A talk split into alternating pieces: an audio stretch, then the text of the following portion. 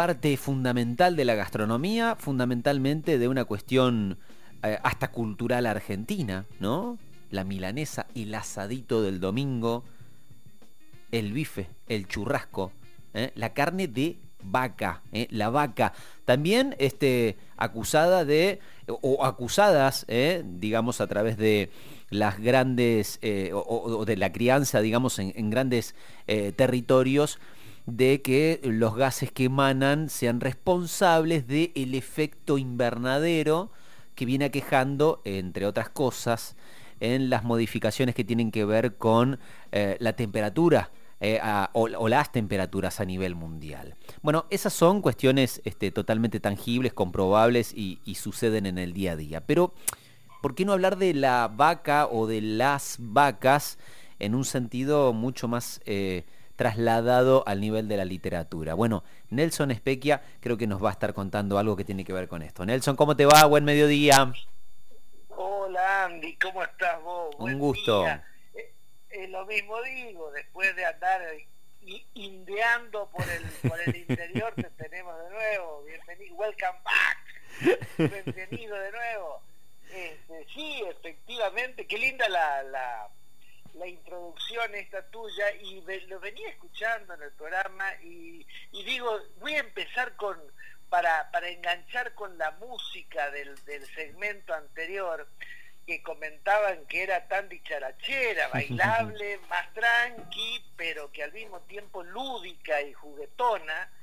Y este libro que tenemos hoy, participa un poco de ese, de ese espíritu, ¿no? Es un espíritu juguetón también, un espíritu lúdico. Sí. Porque, ¿por qué hablar de vaca? Un libro de poesía que no solamente hable de vaca, sino que tome a la vaca o a las vacas, porque se anima a ponerle un número, ¿no es No son cualquier vaca, no es una docena de vacas, no es una vaca, no, no son 327 vacas, así se llama el libro de Gabriel Pantoja.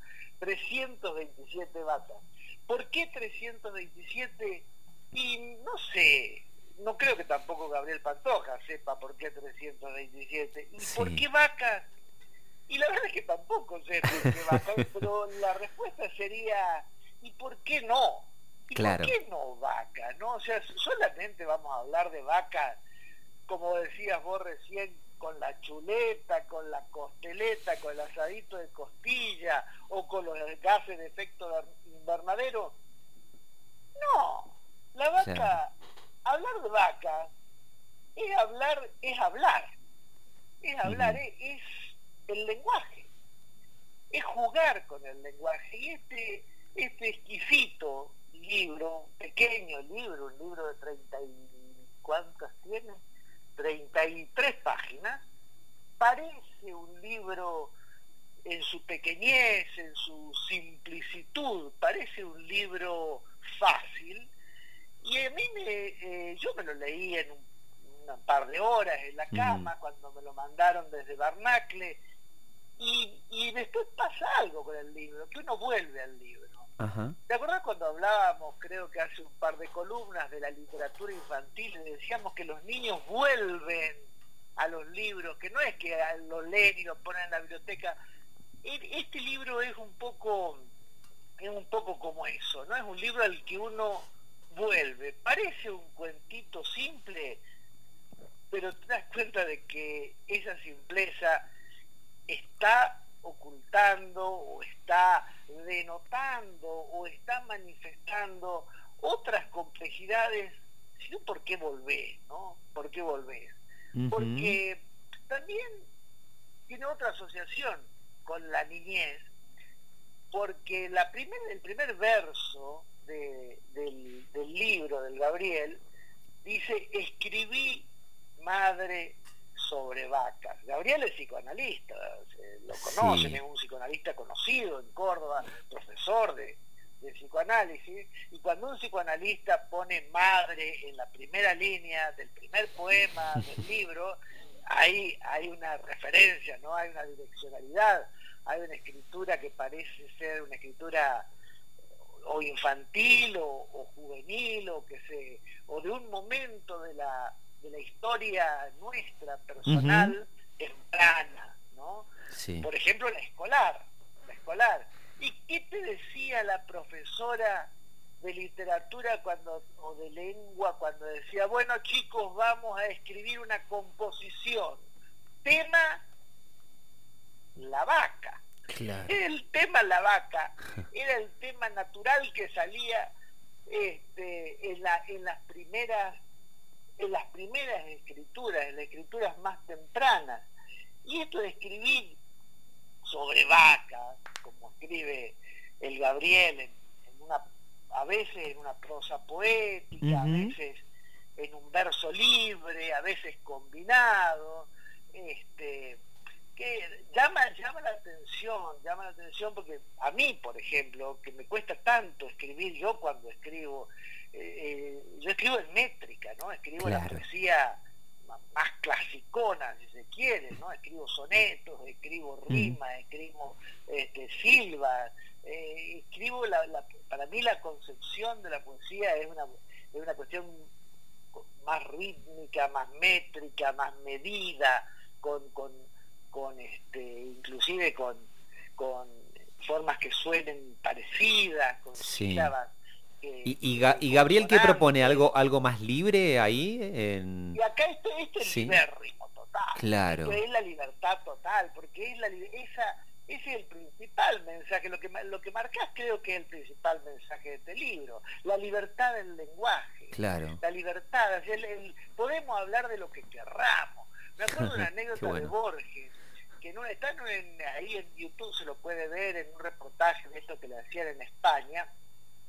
Y Borges estaba bastante enojado con, con Neruda, ¿no? Bueno, el, viejo Borges no, quería mucho a nadie, a Neruda no lo quería mucho, y decía, pero ¿cómo va a ser un buen poeta ese chileno? Dice, escribe sobre la cebolla, escribe Oda a la cebolla, eh, o al caldillo de Combrio, ¿cómo le va a escribir una, una oda a una sopa?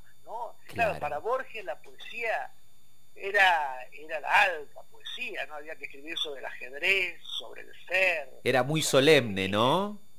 Claro, era, una cosa seria, elevada, ¿no? La poesía como la cúspide de, la, la, lengua. Mm. ¿Y, por qué no vamos a poder escribir sobre el caldillo de Congrio?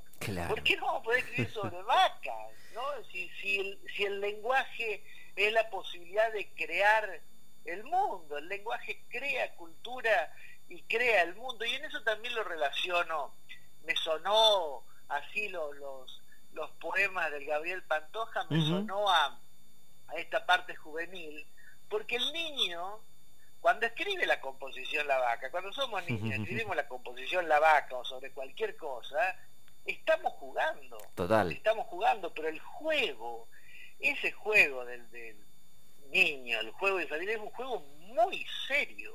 Claro. Muy serio porque está, está aprendiendo a través del juego, está aprendiendo a, descubrir el mundo y después de descubrir el mundo a, conformarlo. Y después de conformarlo la posibilidad de transformarlo. Por lo tanto, aquella vaca primigenia que estuvo en el origen de la composición termina siendo el camino por el cual se llega a, transformar el mundo, ¿no? O sea, es, una cosa aparentemente muy liviana, pero con una profundidad que rápidamente uno llega a, descubrir, ¿no?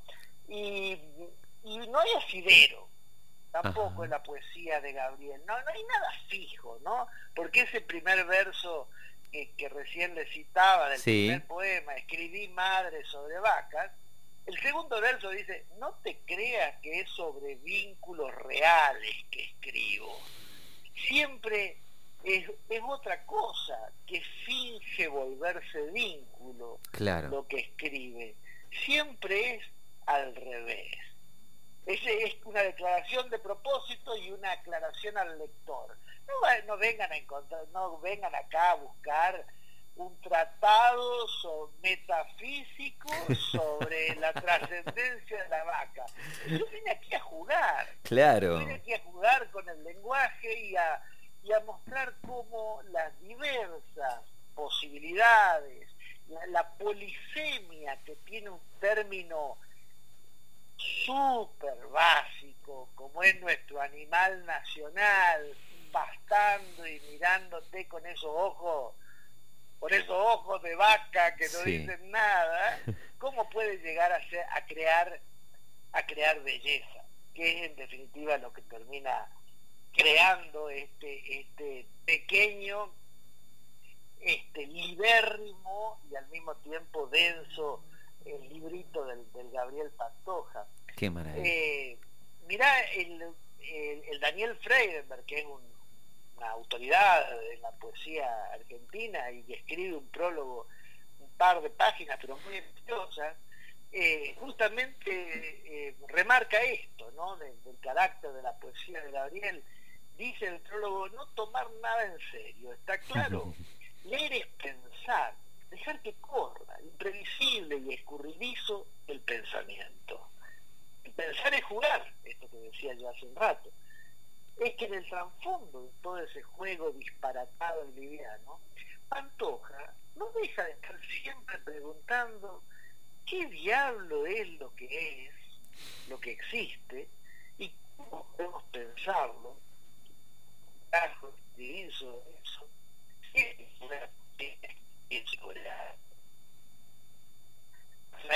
sobre la poesía de Gabriel, porque es un decir, un decir poético, se da cuenta de que está leyendo poesía, pero es un decir poético del no decir, ¿no? Claro. Nos pone en cuestión, porque pone todas las seguridades en cuestión.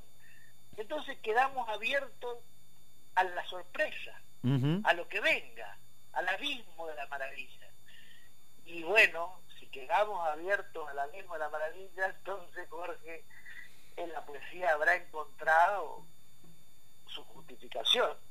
Qué, qué, interesante también todo esto que decís vos, de, que, hay una cuestión muy libre, muy lúdica, eh, hasta, eh, bueno, como, lo definiste vos, ¿no? Ni siquiera lúdica, juguetona, porque es, propiamente más una palabra que, aplican y utilizan los niños. Y, que existen como esta especie de declaraciones, ¿no? De, declaración de intenciones, ¿no? Eh, no, no, no, le llamaría yo como a una definición muy, muy, o una palabra que se usa muy popular, que es atajarse, ¿no? Pero sí es decir, miren, aquí no vengan a buscar este, cuestiones este, ni rebuscadas, este, y tómense los textos que les ofrecemos como lo que son, ¿no?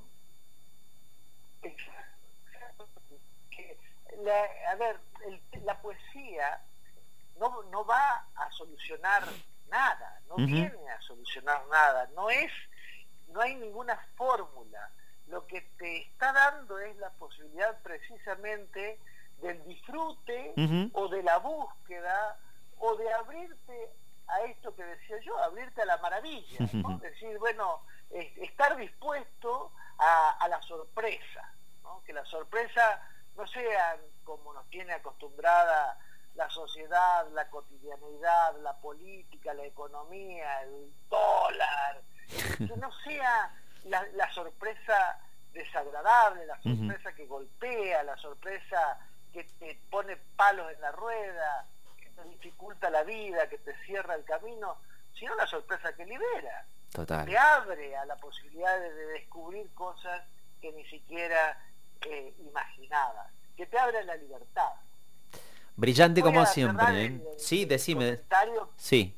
Con, eh, justamente quería cerrar con un poema, a mí uno de los que más me gusta de, de este libro de Gabriel al que he vuelto, como digo, una y otra vez, después de haberlo pasado medio rapidito la primera vez, vuelvo a él en esta colección. Ah, eh, eso también quería mencionar, eh, lo publica eh, Barnacle, esta editorial Barnacle, Mora Barnacle, una editorial de Buenos Aires que fundó y dirige Alberto Cisnero, también un poeta de aquellos, y muy interesante, muy interesante la editorial, están publicando poesía, pero, pero a cuatro manos, en unos libros muy accesibles.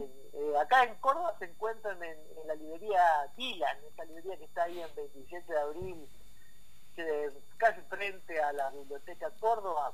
Sí. Eh, y en cada novedad de cada semestre, eh, Alberto Cisnero y la gente de Barnacle se fijan mucho en la poesía cordobesa, mucho. O sea, de, lo, de cada semestre hay dos o tres poetas cordobeses que están en la lista. Eh, acá el Gabriel no está en este último, en esta última remesa que ha llegado este último semestre, su libro es anterior, eh, pero está Pablo Seguí, está Vaca Narvaja, está Ana Ansurian, está, hay un montón de, poetas cordobeses que la editorial los rescata y los pone en, catálogo eh, y me parece me parece interesante me parece interesante la gente que tiene que quiera llegar a la poesía argentina contemporánea eh, atención a la a los libritos de Barnacle. Bueno, hermosa obviamente la, invitación eh, por esto y, por todos estos datos.